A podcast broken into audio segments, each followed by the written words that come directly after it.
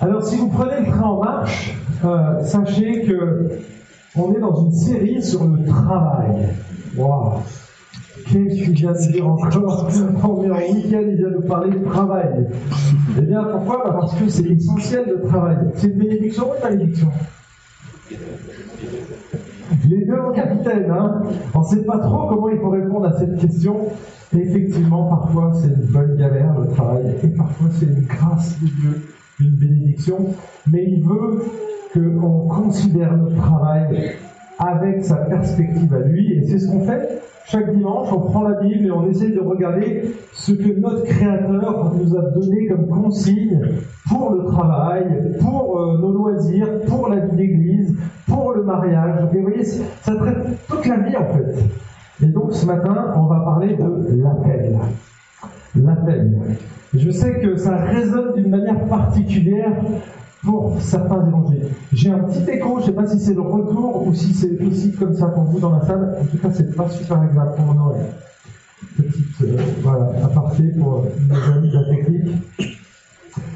Alors, j'ai intitulé le message Ai-je reçu un appel pour mon travail Et en fait, c'est en lien avec le livre que j'ai euh, mentionné à plusieurs reprises. Donc, euh, vous avez probablement vu maintenant, vous connaissez ce titre, c'est celui-là. Quand l'évangile inspire mon travail, je trouve qu'il traite le sujet du travail en général d'une manière vraiment biblique et très pragmatique. Mais à un moment donné, il a abordé le sujet de l'appel et j'ai vraiment trouvé ça euh, vraiment bien fait. Donc je vais m'en inspirer, mais pas seulement, je vais aussi m'inspirer de ce livre-là, Vos décisions et la volonté de Dieu.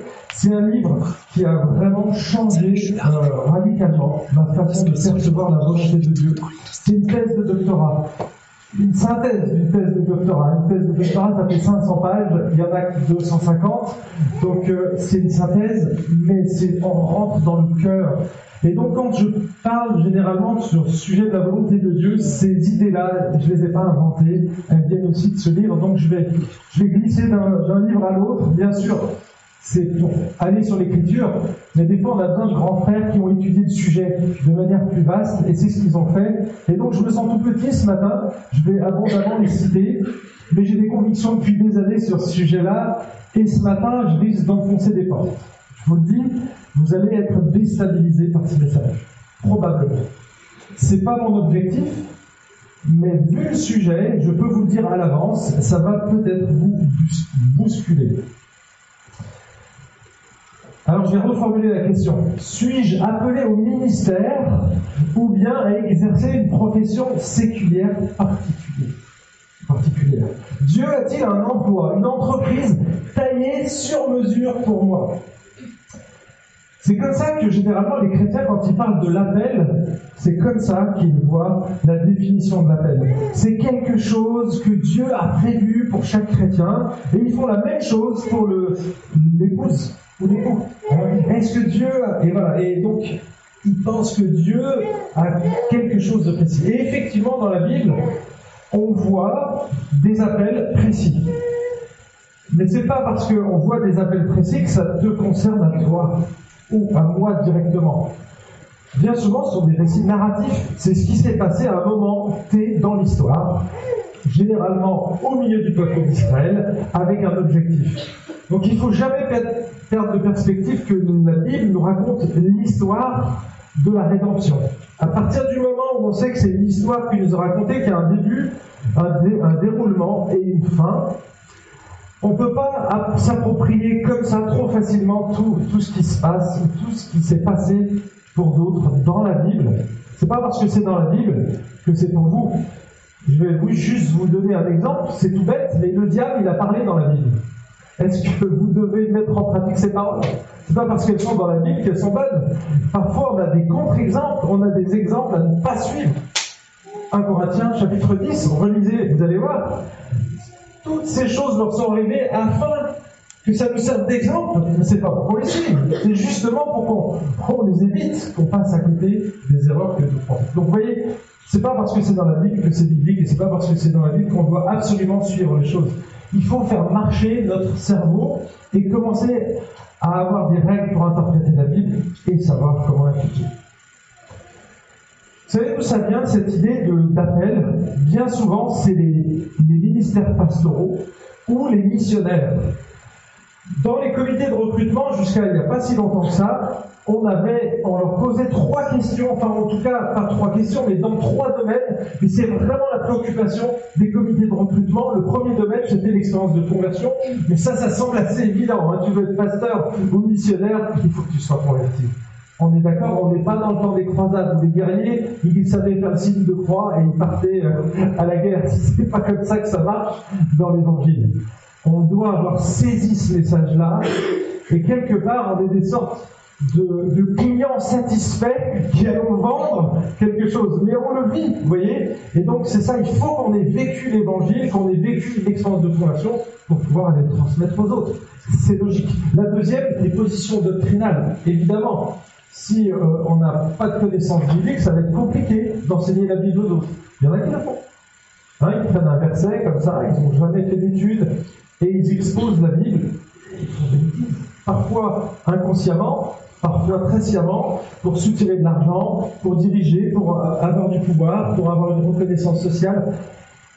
Mais la Bible est très claire à ce sujet et elle nous donne des critères pour définir les hommes de Dieu et elle nous donne des critères dans la Bible, des critères doctrinaux qu'il faut prendre au sérieux. Donc, ce deuxième point, il est essentiel. Et puis, on en rajoute un, l'appel. Est-ce que tu as bien l'appel du Seigneur? Parce que si tu n'as pas reçu l'appel du Seigneur, ça va être compliqué. Et derrière, il y a plein de questions sous-entendues. La question c'est, est-ce que c'est biblique cet appel? De quoi on parle? De quoi on parle quand on, parle de l'appel? Et c'est pas évident de répondre à cette question comme ça, en claquant des doigts. Alors ce que je vous propose, c'est un petit survol biblique. On va regarder l'appel dans la Bible. Ensuite, deuxième point, l'appel dans ta vie et puis après, je vais raconter la mienne, ça sera l'appel dans ma vie. Et je vais conclure. D'accord? Trois points, ça va être facile à suivre. Ça va être dense, je vous le dis d'avance. Donc accrochez-vous. Est-ce que vous êtes avec moi? Ouais, vous êtes là? Allez, on est parti. En fait, je ne sais pas si vous avez déjà rencontré des missionnaires ou des pasteurs qui, du haut de la chair, vous ont dit ben Moi, j'ai reçu l'appel du Seigneur, à un moment donné dans une conférence. Moi, j'ai connu effectivement un couple missionnaire qui a, qui a reçu un appel, c'est comme ça qu'il l'a euh, traduit, en tout cas avec ses mots, et ils ont eu un super ministère en Afrique, très fructueux. Et c'était génial. Et je dis gloire à Dieu, gloire à Dieu. Mais j'en ai aussi connu d'autres, et c'est la grande majorité, qui n'ont qui jamais reçu d'appel particulier, mais qui ont reçu des dons et qui ont fait le choix de les mettre au service de l'œuvre de Dieu. C'était des infirmiers, parfois des missionnaires, parfois des pasteurs, mais ils n'ont pas entendu une voix, ou ils n'ont pas reçu l'appel comme la plupart le, comprennent, vous voyez, et ils ont eu un ministère très fructueux. Je connais également des pasteurs au chômage qui sont convaincus d'avoir reçu un appel et après la troisième éviction de leur ministère, ils sont fait virer trois fois de leur poste pastoral. Vous savez ce qui se passe? C'est qu'ils sont complètement. Euh, enfin, il est en crise existentielle, je connais un, là, actuellement, en tête. Et il ne se remet pas du tout en question. C'est pourquoi? Parce que lui, il a reçu l'appel. En fait, comme lui, il a reçu l'appel, il pense que ce sont les autres qui n'ont rien compris, qui n'ont pas de discernement. Et donc, il en veut aux chrétiens. Moi, je quand je l'ai vu comme ça, dans cette situation, je l'ai interpellé. Je lui ai dit, OK, tu peux m'en dire un peu plus sur ton appel? Et en fait, lors d'une prédication, le prédicateur prêchait sur la mission et d'une manière enjouée, il a lancé un appel. Et il a dit à ce moment-là, il était jeune, j'étais dans la salle et j'ai ressenti quelque chose. Une sorte de sentiment de frisson qui m'a traversé les chines, comme ça peut probablement vous le faire, pas forcément avec une prédication, mais en écoutant Pavarotti. C'est mon cas. Un sentiment qui est là, vous voyez, les larmes vous viennent aux yeux. Cette semaine, je regardais la victoire de la petite Sophie. On a prié ensemble le soir et le lendemain, je la vois gagner, mais j'avais envie, c'est pas j'avais envie de pleurer, j'ai une larme qui est coulée, vous voyez. Est-ce que c'est Dieu? Et c'est en fait comme ça qu'il l'a interprété. Donc le sentiment, une émotion passagère, il l'a interprété comme étant la voix de Dieu qui lui disait Tu seras pasteur, tu vas entrer dans le ministère. Lui, il l'a traduit comme ça dans sa vie. Et vous voyez où ça le mène C'est qu'il ne se remet pas en question du coup. Il a pris ça comme argent comptant et il s'est dit Ok, j'ai reçu l'appel de Dieu, donc c'est les autres qui se lancent. Les amis, je ne sais pas si vous savez, vous connaissez probablement cette définition. Un sentiment ment. Est-ce que vos émotions sont toujours fiables? On est d'accord? Les émotions, nos émotions, nous jouent des tours. Bien souvent, on se plante. On ne connaît pas tous les rouages, toutes les discussions et ce que les gens euh, ont fait derrière, et on interprète une situation et on se plante royalement parce qu'on a senti les choses. Parfois, ça tombe juste, mais bien souvent, ça tombe faux. Et donc, du coup, on ne peut pas s'appuyer sur nos émotions. Et donc, vous voyez, l'appel au ministère, c'est délicat. Je connais des pasteurs qui sont à mi-temps. Mi-temps en tant que pasteur, mi-temps dans le monde séculier. À votre avis, est-ce que Dieu leur a envoyé un fax pour leur préciser? Écoute, je t'envoie dans le ministère, mais tu seras à 50%. Et l'autre 50%, tu devras faire tel métier. C'est compliqué, hein? Et alors pour moi, ça sera encore plus compliqué. Alors toi, Franck, tu vas être dans le ministère, mais tu seras qu'à 75% pour le IG. Et puis les 25 autres tu seras évangéliste, tu vas écrire des livres, tu seras conférencier, tu seras aussi bricoleur, tu seras cafetier, parce que c'est tout ce que j'ai fait dans ma vie. Et pourtant, j'étais dans le ministère pastoral. J'ai tenu un bar à mi-temps pendant 12 ans. Et pourtant, j'ai pas l'impression de ne pas être à ma place. Et j'ai pas reçu de SMS, de WhatsApp ou de mail, même pas un courrier avec accusé de réception. C'est quand même bizarre. Vous ne trouvez pas? Je veux pas être trop ironique ici. Mais quand on dit j'ai reçu un appel du Seigneur, on ne dit pas grand-chose. On ne dit pas grand-chose.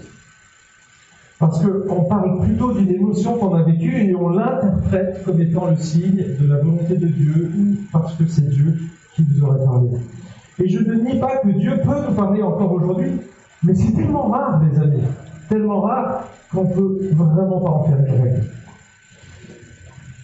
Est-ce qu'on peut être appelé à devenir mécanicien, pilote de ligne, instituteur, infirmier, comptable, agent de sécurité C'est tout ce que vous êtes ici. N'y que des professions qui vous concernent. Autrement dit, est-ce que vous êtes à votre place Ou est-ce que vous avez raté l'appel de votre vie? On y va? On attaque la Bible Je pense que c'est important. Je voulais juste euh, vous mettre dans le bain, parce qu'on touche un point sensible ici. Ah, est-ce que je suis à ma place? Est-ce que j'ai pas tout compris? Est-ce qu'il me manque quelque chose? Et oui, c'est cette question, est importante. Alors on va regarder maintenant l'appel dans la Bible. L'appel déjà verbal. Le mot qui est traduit par appel dans vos, dans Bibles, il apparaît en fait des centaines de fois dans la Bible et sous différentes formes appelées à tous les, dans tous les sens du sable, donc c'est le verbe. Et puis sa signification, elle va varier. Par exemple, euh, je prends ici euh, Genèse 17, 19, tu l'appelleras Isaac. C'est le fait de nommer Isaac, où Jacob appela cet endroit Péniel, Genèse 32. Vous voyez, le terme, il est utilisé d'une manière, c'est le verbe qui est utilisé, et il appelé, c'est le fait de nommer quelque chose. Il y a une autre catégorie qui inclut les situations où le mot est employé en tant que verbe, mais dans le sens de crier ou pour convoquer quelqu'un. Par exemple, quand Pharaon appelle Moïse et Aaron au palais. Donc il les appelle, vous voyez, il crie quelque part. En fait, si vous prenez toutes les occurrences au mot appelé dans la Bible, 90% des usages, c'est ce terme-là. D'accord? Donc, vous voyez que le mot appel ou appeler, c'est pas toujours euh, l'appel que nous, on considère un appel particulier. Ensuite, il y a l'appel général. Et là, ça concerne le salut, l'annonce de l'évangile. Le Nouveau Testament nous parle abondamment de cet appel et il va se traduire euh, par le mot appel ou appeler dans différents contextes. Par exemple, Matthieu 9, 13, Jésus dit qu'il n'est pas venu appeler des justes, mais des pécheurs à la repentance. Ou bien Matthieu 22, 14, il dit qu'il y aura beaucoup d'appelés, mais peu d'élus.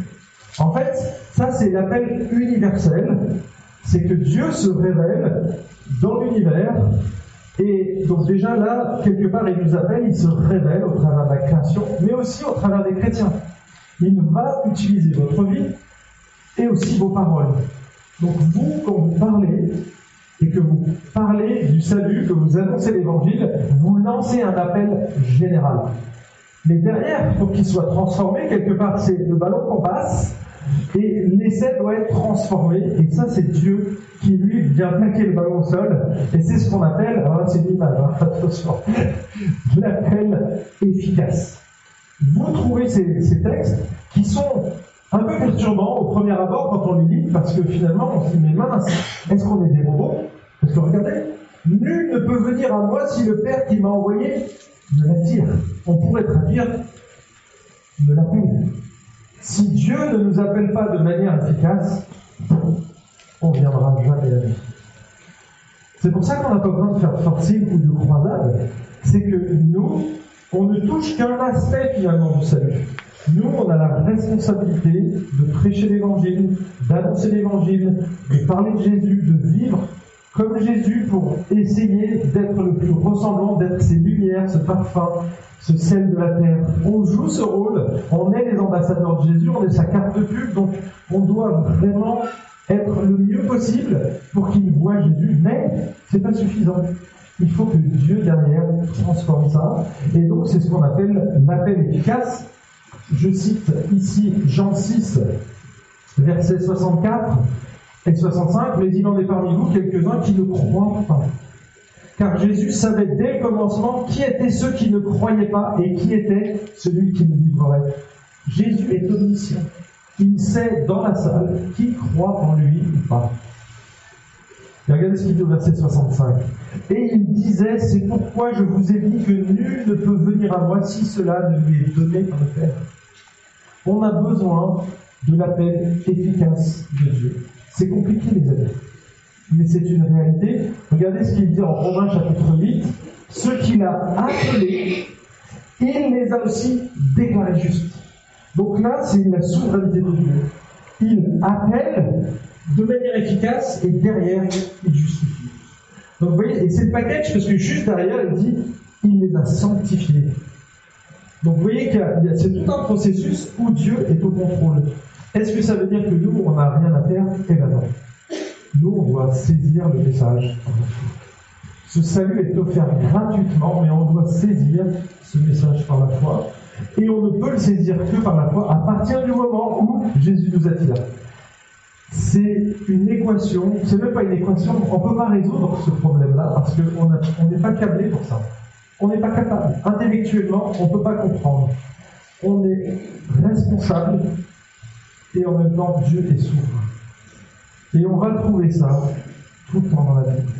Donc l'appel, mes amis, c'est vraiment quelque chose qui nous dépasse de ce point de vue-là. Mais vous trouvez régulièrement ce terme appelé dans ce sens-là. Troisième, quatrième, pardon, définition de l'appel, c'est l'appel de tous les croyants. Et alors là, c'est ce que vous allez trouver en masse dans le Nouveau Testament. Je vous lis ici euh, Greg Gilbert qui dit que la Bible utilise le mot appelé pour décrire la position et l'identité d'une personne en tant que membre du peuple de Dieu, avec tous les privilèges et toutes les responsabilités que cela comporte.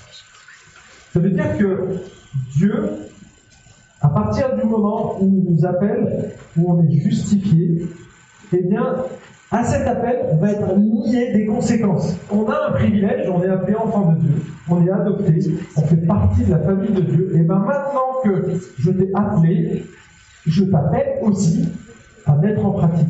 En fait, tu vas devoir aligner ta vie par rapport à ta nouvelle identité.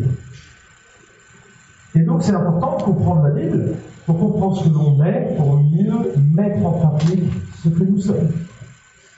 Si on est des ambassadeurs, on doit ambassader. Si on est du sel, on doit saler. Si on est de la lumière, on doit éclairer. Vous voyez, il y a une logique. Donc, il déclare ce que nous sommes et ensuite on va mettre en pratique du mieux qu'on peut, évidemment. Regardez tous ces textes. Tous ceux qui croient en Christ sont appelés à appartenir à Jésus. Tous ceux qui croient en Christ sont appelés à être saints, à être purs, à être parfaits comme notre Père Céleste est parfait. C'est lui qui nous déclare ça, c'est pas nous. Donc il nous déclasse donc on voit bien qu'il y a un petit décalage. Hein S'il y a un domaine où il y a un décalage, c'est dans celui-là. Et alors du coup, hop, on va essayer de s'aligner le plus possible avec grâce. 1 Pierre 2, nous sommes appelés à faire le bien et à souffrir si telle est la volonté de Dieu, comme Jésus. C'est notre modèle suprême. Et donc, du coup, on est appelé à faire le bien. On est aussi appelé à se conduire d'une manière digne de l'appel que nous avons reçu. Éphésiens 4.1, c'est le texte que tu as pris tout à l'heure. Et donc, vous voyez qu'on retrouve cet appel à tous les niveaux, finalement. Tous les niveaux dans la vie. J'attire ici votre attention sur ce point parce que c'est la chose la plus importante que la Bible nous dise à propos de notre appel en tant que chrétien. Nous avons entendu l'appel général. Si vous l'avez entendu et que vous avez répondu, alors c'est que l'appel efficace de l'Esprit est intervenu quelque part, et maintenant vous avez reçu une identité et donc une fonction, un appel qui vous demande de vivre, peut-être même de souffrir d'une manière digne de l'évangile. Et ça, c'est valable pour toutes les missions que Dieu nous confie, dans notre famille, à l'église, dans nos loisirs, et même dans nos entreprises. On peut répondre à cet appel partout on est. Et ça, c'est le plus important. Je cite Greg Gilbert, je crois que j'ai ici la citation. Euh, j'ai un C'est pas grave. Voilà. Qu'importe votre travail, votre place dans le ministère ou vos aspirations envers un ministère, ce qui compte avant tout, c'est l'appel de Dieu pour vous et pour les autres croyants, c'est-à-dire suivre Jésus et vivre d'une manière digne de lui. C'est ça le plus important. Et là, les amis, vous ne devez pas rappeler, rappeler cet appel. Parce que il vous attend demain quand vous allez être au travail. Est-ce que je suis appelé à ce travail? Pose la question. Oui. Est-ce que je suis appelé à être un papa? Bah, T'as un fils T'as une femme?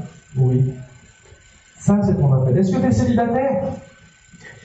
Est-ce que c'est ton appel? Pour le moment, oui. C'est ton appel. Ça, c'est la bonne nouvelle. Et ça viendra juste après. Alors, c'est l'appel de tous les croyants. Vraiment, c'est le plus fondamental. Donc, ne négligez pas celui-là, parce que si on rate, en tant que croyant, je parle, hein. si on rate cet appel-là, ben, finalement, on va chercher toute notre vie quelque chose qui finalement ne viendra pas forcément. Le dernier, c'est celui qui nous intéresse et qui crée le plus de confusion. C'est l'appel particulier de certains hommes de Dieu. La Bible fait une dernière utilisation de la notion d'appel et on la trouve à la fois dans l'Ancien et dans le Nouveau Testament. Par exemple, là on est en train de lire euh, la Genèse, et donc on vient passer par les patriarches, par Noé, et même Adam et Ève, ils ont été appelés dans le jardin. Mais c'était un petit peu différent pour Adam et Ève.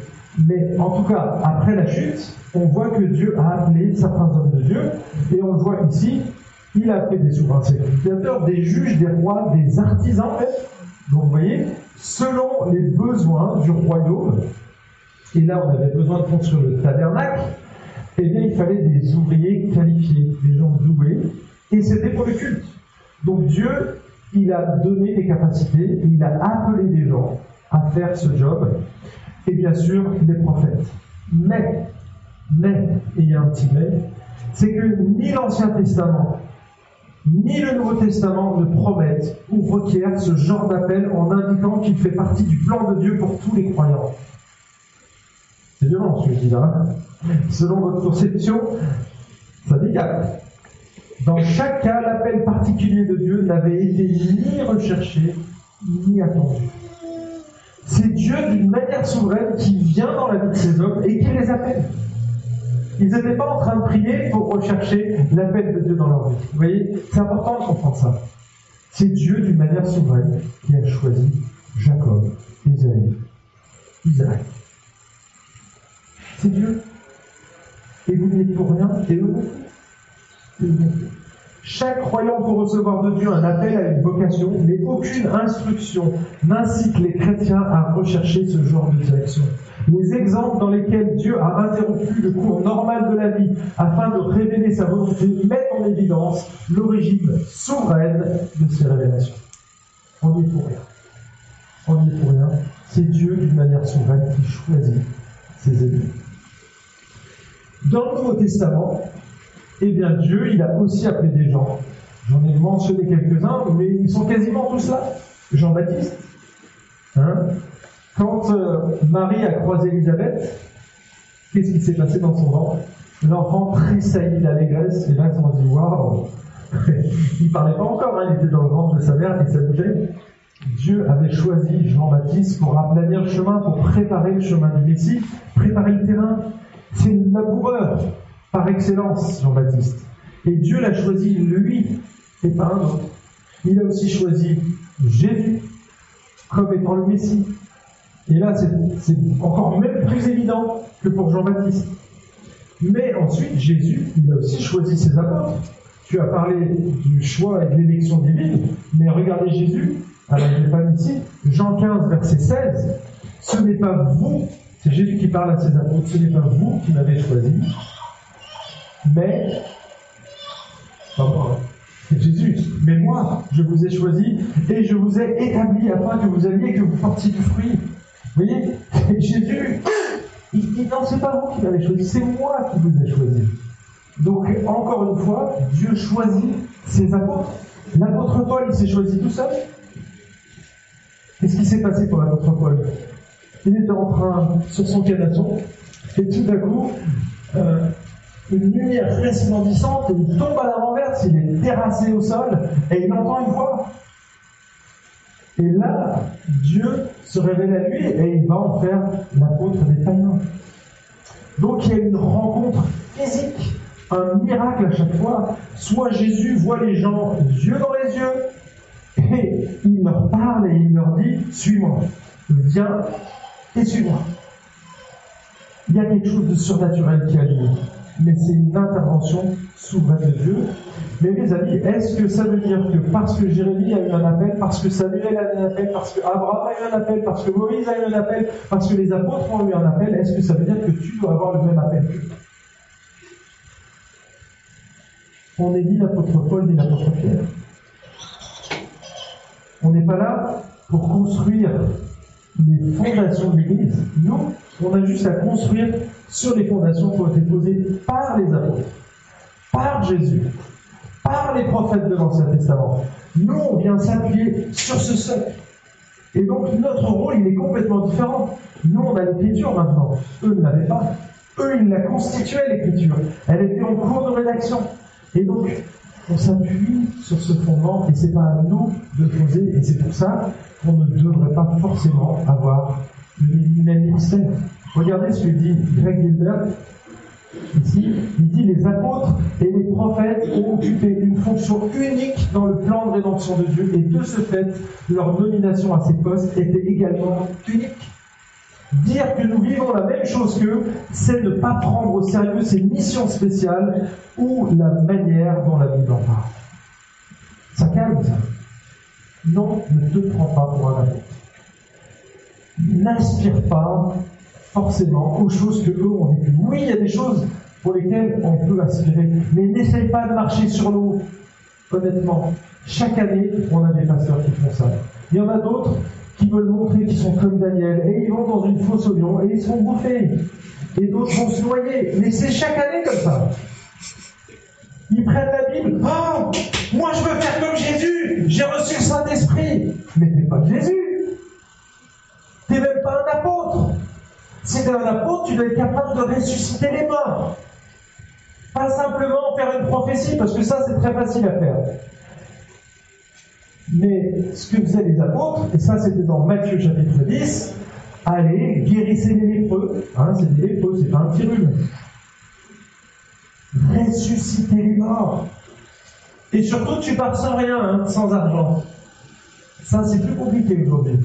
Mais oui, on prend ce qu'on veut. Ah, regardez, guérissez les malades. Ok, on va faire des impositions des mains, et puis euh, ça marche parfois, mais pas toujours comme on l'entend. C'est pas toujours des guérisons. Hein. Bref. Réfléchissons quand on regarde ces textes parce qu'on n'est pas appelé à tout vivre et à tout mettre en pratique. C'est dangereux, les amis. C'est dangereux. Deuxième grand point, c'est l'appel dans ta vie. Il existe un texte dans le Nouveau Testament, et c'est dans Corinthiens 7, c'est le texte qui était affiché au tout début, et on va le prendre parce que c'est un texte où on voit qu'il y a l'utilisation du mot appel et elle est abondante. Abondante. Je les ai surlignés en jaune. On va lire ce texte. 8 versets.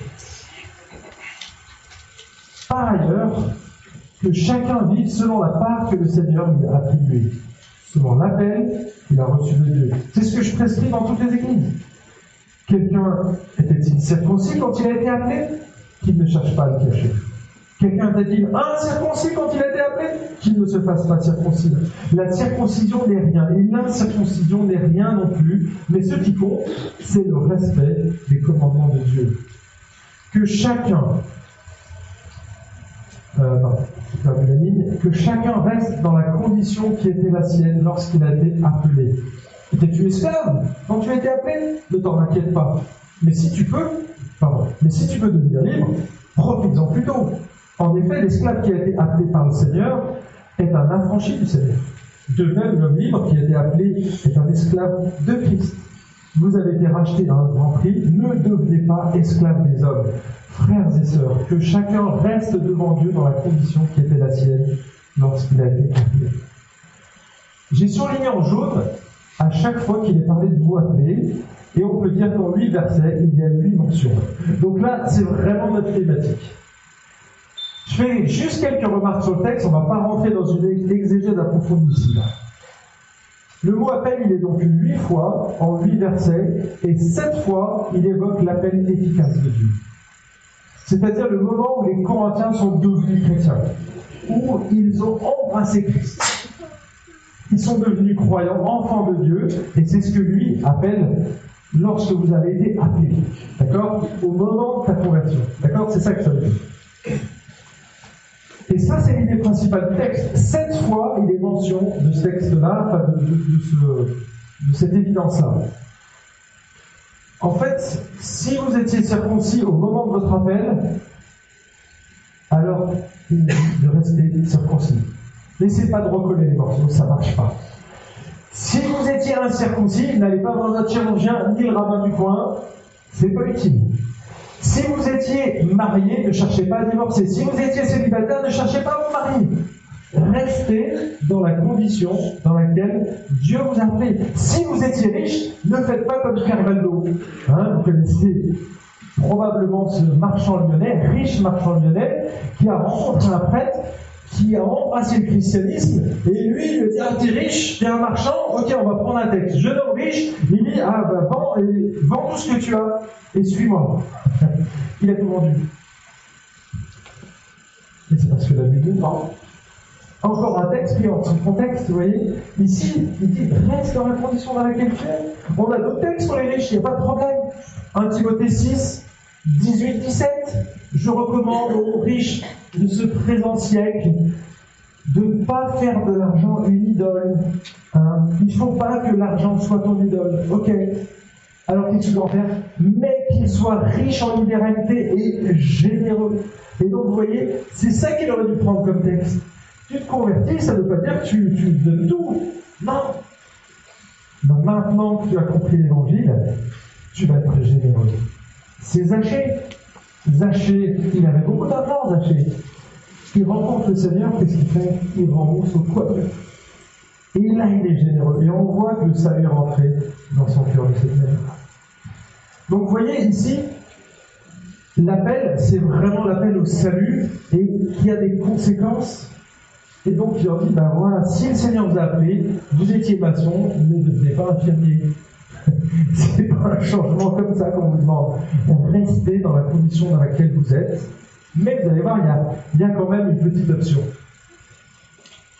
J'attire votre attention sur le verset 17. Regardez ce qu'il dit que chacun vive selon la part que le Seigneur lui a attribuée, selon l'appel qu'il a reçu de Dieu. Et c'est là où on pense, où on interprète en tout cas ce texte comme étant probablement un appel particulier. Hein Et donc les chrétiens utilisent ce texte dans ce sens. Je suis désolé, mais il ne semble pas que ça dise ça dans ce texte ici. C'est pas un appel particulier. C'est pas le point 5, mais plutôt le point 4. Ça, c'est l'appel qui est réservé à tous les croyants. En fait, il y a une figure de style ici qui est très hébraïque. Vous savez, quand vous lisez un psaume, vous lisez un psaume, vous tombez sur une phrase, et puis vous retrouvez quasiment la même phrase avec des mots différents juste après. Eh bien, c'est exactement ce qu'il est en train de faire ici. Il utilise des mots différents, mais pour dire la même chose. En fait, c'est pour enchérir, c'est pour marteler une idée. Et c'est quoi cette idée? Eh bien, que tu vives d'une manière digne de l'évangile, et c'est ce qu'il dit, que chacun vive, premièrement, selon la part que le Seigneur lui a attribuée, et la deuxième phrase qui dit exactement la même chose, selon l'appel qu'il a reçu de Dieu. En fait, c'est une phrase qui veut dire la même chose. Donc l'appel que l'on a reçu de Dieu, c'est tous les aspects de notre vie que Dieu met sur notre chemin, sur notre route quelque part. Et donc c'est là où on est appelé à mettre en pratique ce que Dieu nous donne. Toutes les situations dans lesquelles on est, si tu es en train de faire des, études, pour le moment, c'est ton appel. Ça peut changer, mais pour le moment, c'est ton appel. Autre petit détail, c'est justement au verset 22, 21, pardon. Regardez ce qu'il dit. Il dit, voilà, lorsque tu as été appelé comme ça, en tant qu'esclave, tu restes esclave. C'est pas un problème. Mais, si tu en as l'opportunité, si tu peux devenir libre, alors profite-en. Ok? Et là, tu prendras ça comme une opportunité, une sorte de porte ouverte que le Seigneur te donne, une porte de secours quelque part, en te disant, ben voilà, tu n'es pas obligé de rester toute ta vie en tant qu'esclave. Et dans la vie, on a des choix parfois. Et c'est parfois une fenêtre que le Seigneur nous donne. On n'est pas obligé de la saisir. On n'est pas obligé d'être fataliste en disant non, Dieu m'a assigné à être esclave toute ma vie. Parfois, ce sera le cas si vous êtes en prison, vous n'avez pas le choix. Mais parfois, on a le choix, eh bien, on peut saisir cette opportunité, et du coup, Dieu va réorienter notre affectation. Pourquoi? Parce que c'est Dieu qui permet ces, ces ouvertures-là. Et quand elle est là, on peut la saisir. On est sous la grâce, Et n'aie pas peur de recevoir la foudre qui tombe sur toi. Si tu pêches, euh, dans le sens que tu vas dans une direction immorale qui serait contre la volonté morale de Dieu, clairement écrite, là oui, effectivement, tu risques de payer les conséquences un peu douloureusement. Mais la plupart du temps, c'est pas une question morale, c'est un choix. Et donc, on peut aller dans une direction ou dans une autre, et Dieu nous laisse la liberté. Et je vous rappelle que Dieu est souverain.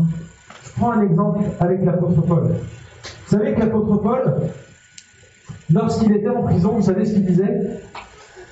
Il disait pas Je suis le pauvre apôtre Paul en s'apitoyant sur son sort, j'ai encore été en prison. Vous savez ce qu'il disait l'apôtre Paul Je suis le prisonnier de Christ.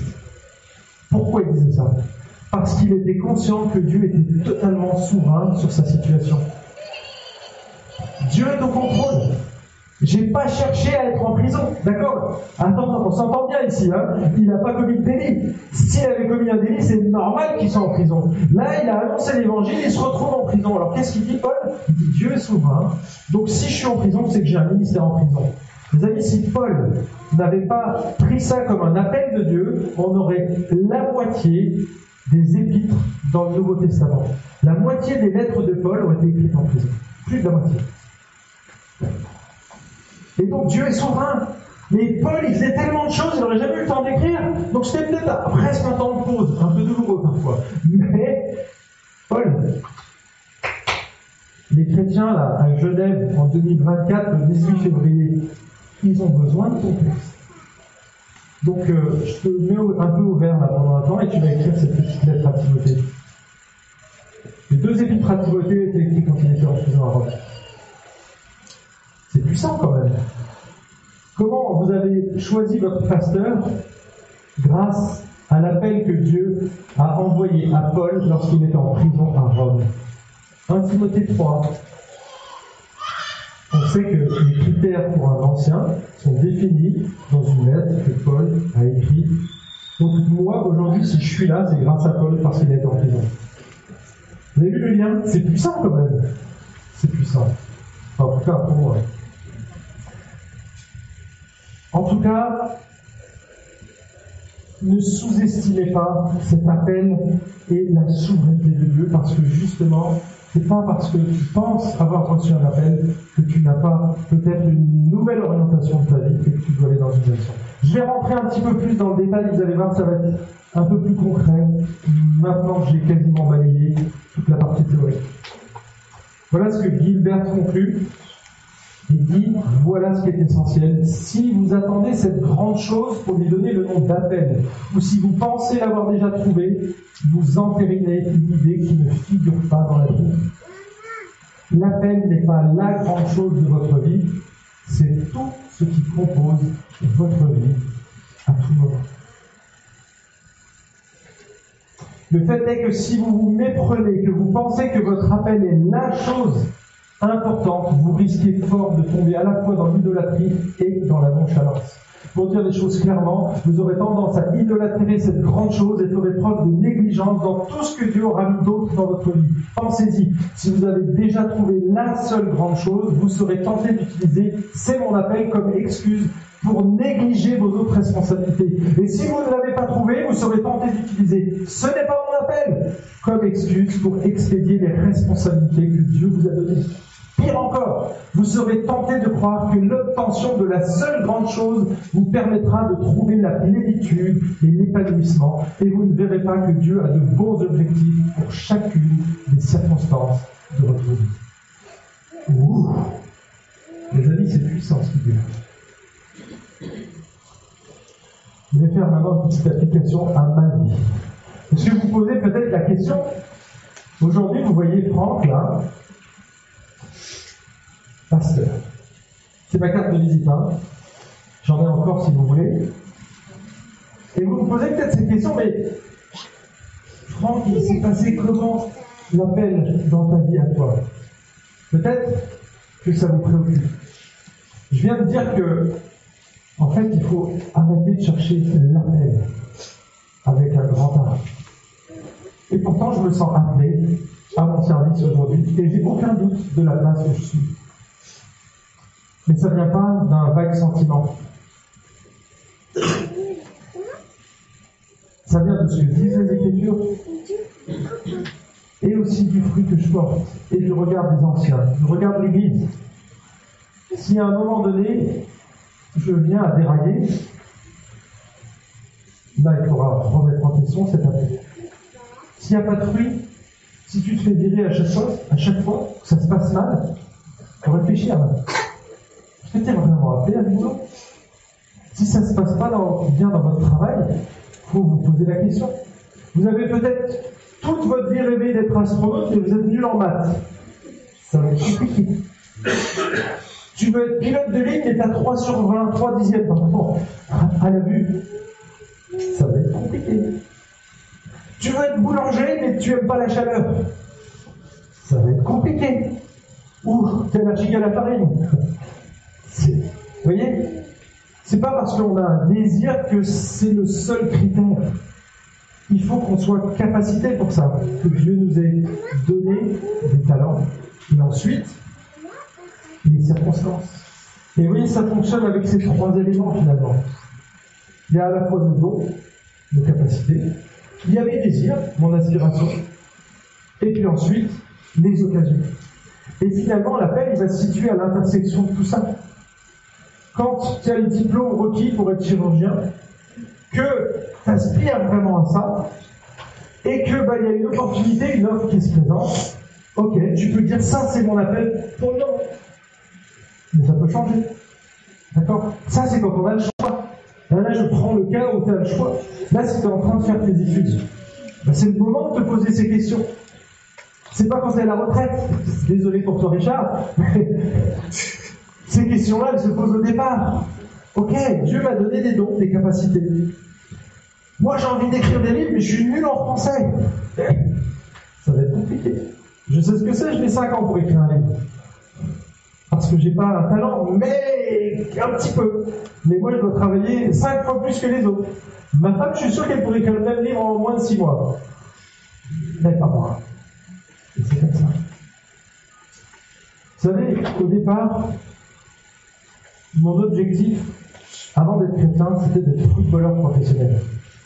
Et donc, euh, on avait repéré mes talents, j'avais été sélectionné dans des équipes, et puis après, ben, on monte en sélection, puis on voit que voilà, il y, a quand même du niveau, et donc du coup, on m'a orienté vers une école professionnelle, mais pour les footballeurs, les basketteurs, enfin c'était un sport-études. C'est euh, une école où on aménage les cours et on fait, euh, on, fait en général des études un petit peu plus longues parce que tous les jours, on a à 16 heures, on arrête les cours et on a notre sport. Donc quasiment tous les jours, on s'entraîne. Et donc, ben, j'ai fait ça pendant trois ans. Et au bout de ces trois ans, qu'est-ce qui s'est passé? Je me suis blessé assez gravement au dos. Et donc, j'ai dû interrompre ma carrière. Et donc j'ai interrompu ma carrière sportive. Et qu'est-ce que j'ai fait à ce moment-là? Eh bien, du coup, comme ça se passait bien à l'école, eh bien j'ai poursuivi mes études. Et donc j'ai passé un CAP, un BEP, un, bac pro, un BTS. Et puis après, ben, j'ai continué. Ça se passait encore bien à l'école. Et donc j'ai fait une licence, une maîtrise, et puis après un DESS, c'est l'équivalent de, euh, je sais pas comment on dit, bac 5 en Suisse. Ouais, aujourd'hui ça sera un master. Et en fait, j'ai eu ces diplômes-là, et ensuite, qu'est-ce que j'en ai fait? Moi, j'ai travaillé. Et à un moment donné, dans ma carrière, j'avais des gens qui me posaient des questions sur la Bible. Alors, qu'est-ce que j'ai fait? Ben, Je me suis dit, mais ok, j'ai commencé à étudier, puis je que tout seul, c'était compliqué. Hein. Il n'y avait pas Internet comme aujourd'hui. Et donc, euh, j'en ai parlé à mon pasteur, c'était Florent Varac à l'époque, et je lui dis, écoute, euh, qu'est-ce que tu penses si j'allais me former euh, à l'Institut biblique de Genève? Florent, il m'a regardé, il m'a dit Fonce Et donc, ok, j'avais le fire, j'avais le feu vert, et donc, du coup, je suis allé. Mais moi, j'y allais uniquement pour me former, pour mieux connaître la Bible. Et il se trouve qu'à la fin de l'année, bah, la question se pose est-ce que tu reprends ton travail, et c'est tout à fait légitime, ou est-ce que tu continues? Et donc j'ai discuté, encore une fois, avec mon pasteur, avec Florent, et puis avec les directeurs, à l'époque c'est M. Fitzball et Mike Evans. Et puis j'avais des résultats, Très bon résultat, très bonne appréciation. Pour nous, continuer dans cette voie. Waouh, là j'ai dû prendre une décision.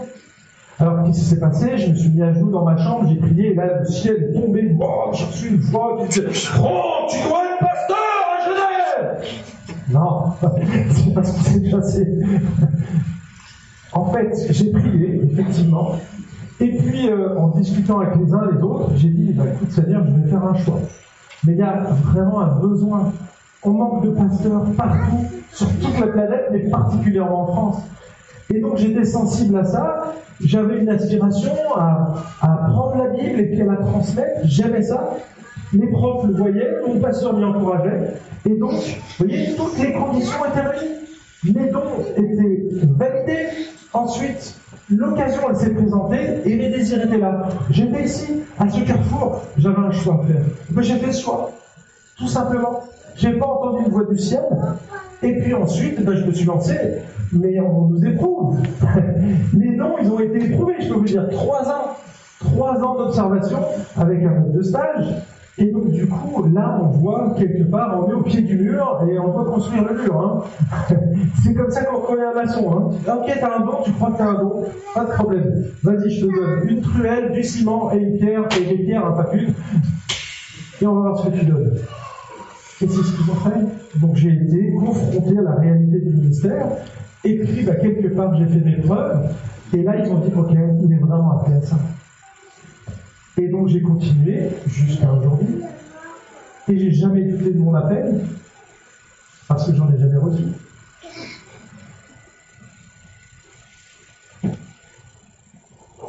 Mais parce que j'ai mis les dons au service de Dieu. Parce que je tiens compte de la souveraineté de Dieu et parce que je saisis les occasions qui se présentent à moi. Vous savez, je me suis inventé euh, aumônier sportif depuis 15 jours. Je fais un petit coucou à Sophie. En fait, en discutant, je me suis aperçu que il y avait quelque chose qui se passait.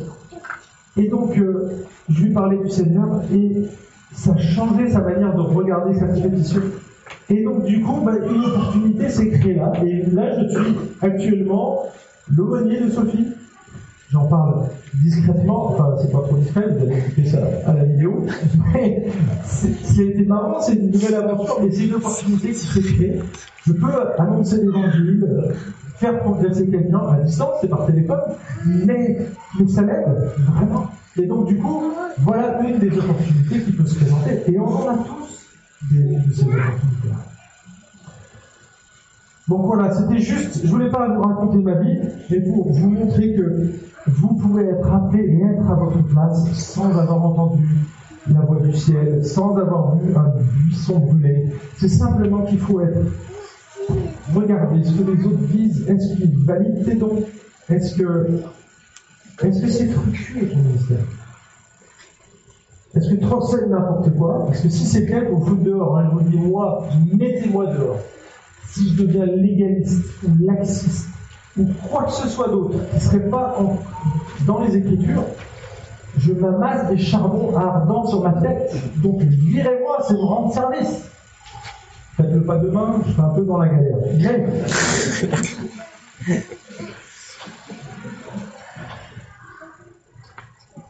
Je vais conclure ici.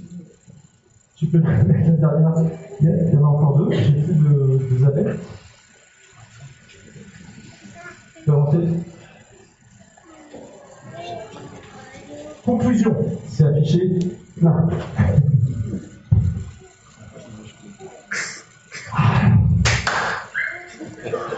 Je vais faire mon caprice. Ah, merci, mes amis. Mon technique, quand ça ne veut pas marcher. Je conclue avec cette idée de l'appel. Ne rate pas l'appel de Dieu. Alors là, je ne parle pas de ton futur métier ou ce que tu vas faire demain. Là, je parle de l'appel le plus urgent et le plus important de toute ta carrière de vie. Ce matin, Dieu t'appelle à lui. Il t'appelle à faire la paix avec lui. Il t'appelle à reconnaître ton état de pécheur, ton incapacité à faire le lien de manière permanente. Ton égoïsme, ton indifférence à l'égard de l'amour qu'il t'a manifesté à la croix. Dieu t'appelle à la réconciliation ce Il t'appelle à venir à lui, à mettre à jour, à reconnaître ta spirituelle. Ça, mon ami, si c'est pas encore le cas, si tu connais pas Jésus personnellement, si tu n'as pas fait cette rencontre spirituelle, pas une rencontre physique qu'on fait avec Jésus, mais cette rencontre spirituelle, elle est réelle. Tu peux rencontrer Jésus. Par la foi, tu peux placer ta confiance dans ce qu'il a fait pour toi. Ce matin, moi, j'appelle d'une manière générale. C'est ce que la Bible demande de faire. Est-ce que tu vas répondre? Et si tu réponds oui, alors je sais que c'est la peine efficace que Dieu est en train de produire dans ton cœur? Mais moi, je ne vais pas faire forcing. Toi, tu le sais. Si Dieu t'appelle, sois réconcilié avec Dieu si ce n'est pas encore. Ça, c'est le rendez-vous à ne pas manquer. C'est plus important. Rate pas cet appel que je te lance par ma bouche ce matin. Saisis-le par la et ça, c'est pour les autres. Ne rate pas l'appel de Dieu.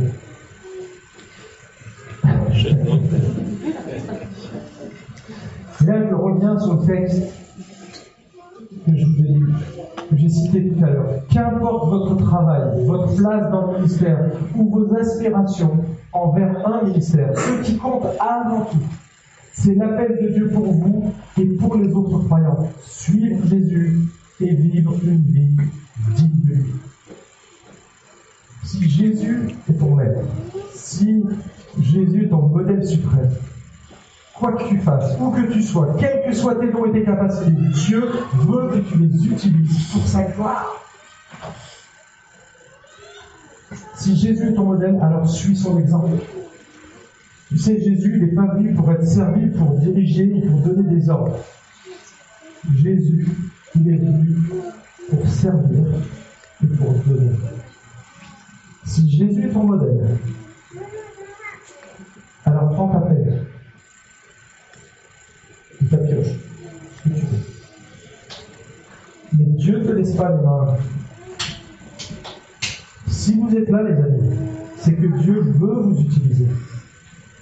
Dans l'église, en dehors de l'église, peu importe. Mais restez pas les bras croisés, s'il vous plaît.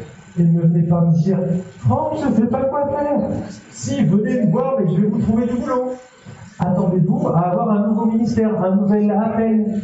Et vous savez, quand nous on fait des appels pour aller travailler à la technique, c'est là où il faut répondre. C'est le moment. Quand on fait un appel pour venir à l'Assemblée Générale, c'est le même genre d'appel, il faut répondre présent. Donc, allez sur Internet, ma femme l'a fait pour moi, je ne l'avais pas fait, désolé. Elle l'a fait tout à l'heure. Mais allez valider.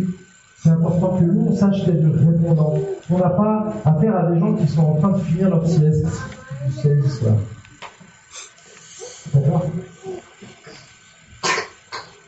Prends ta peine. Et réponds à l'appel.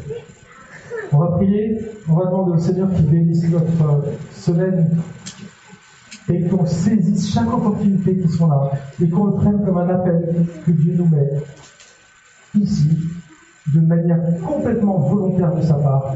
Il va nous faire rencontrer des gens. Ça, c'est ton appel pour cette semaine.